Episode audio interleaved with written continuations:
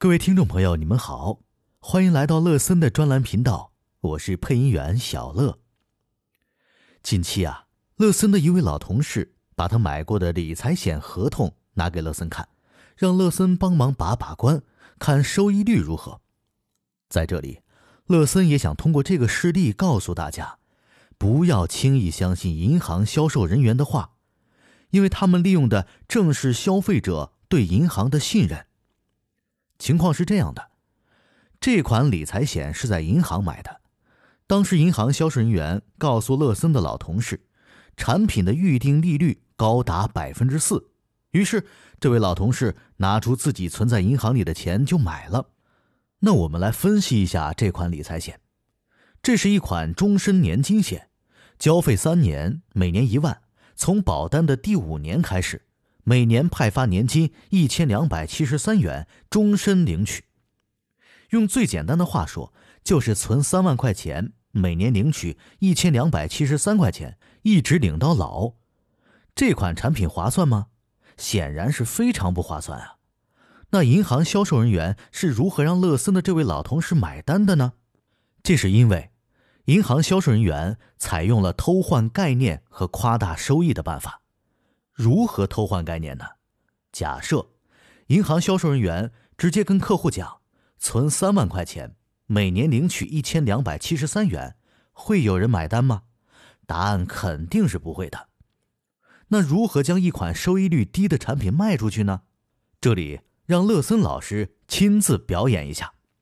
客户您好，我们现在有一个理财产品，您只要存三万块钱，以后每年的利息有一千两百七十三元。一千两百七十三除以三万等于百分之四点二五的利率，比我们银行的定期存款高多了。这样一听，是不是心动了许多呢？为什么说这位银行销售人员偷换概念了呢？因为我们可以随时把银行存款的利息和本金拿出来，而我们想把年金险的本金拿出来，只能通过退保实现。此时。根据保险合同当中列明的每年度保单现金价值，我们退保的时候可以获得当年度现金价值等值的现金。通常情况下，年金险在保单生效的前几年退保会导致本金亏损，并且退保后保单失效，不再享有年金的派发权益。这里，乐森用一句话来概括：年金险是一种保证长期现金流的理财产品。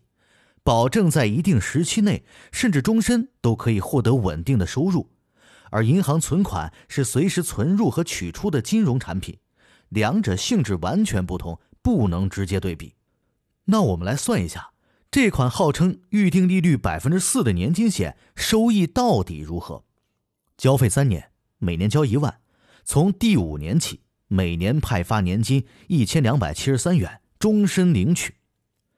乐森老师将计算的表格截图放在了音频的下方，大家可以打开文字内容。这位老同事投保年金险的时候三十一岁，从第五年，也就是三十六岁的时候开始领取，在不考虑通货膨胀的情况下，他需要二十八年才能回本，也就是五十九岁。此时收益率为百分之零点一二。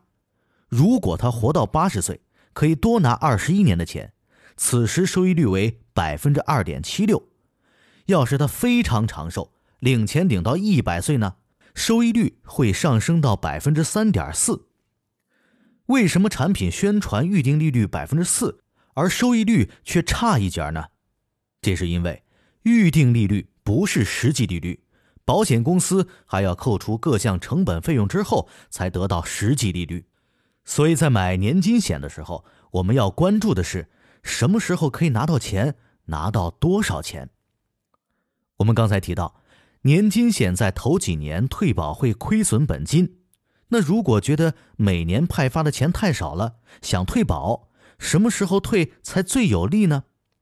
同样的，乐森将这份年金险的现金价值列出来，并把退保时的收益率计算出来。从表格当中我们可以看到。保单第三年度的现金价值增长最快，且现金价值超过三万元本金，此时退保不会发生亏损。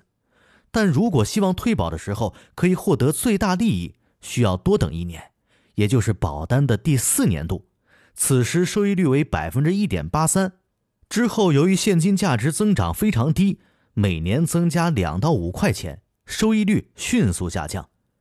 这款年金险，无论从每年派发的年金，还是退保可以拿到的钱，收益率都非常低，即便搭配一份万能险，也无法拯救。在目前国内通货膨胀高达百分之三甚至百分之四的情况下。这样的收益率还不如银行的五年期定期存款。所幸的是，乐森的这位老同事只是投入了一点点钱，但不知道有多少人花了十万、二十万就买了这样一款产品。好了，本期节目就到这儿，欢迎订阅收听。如果您希望自己可以明明白白配置一款收益率高的教育金和养老金产品，可以添加乐森的微信。六五二九三九八六三，我们下期见。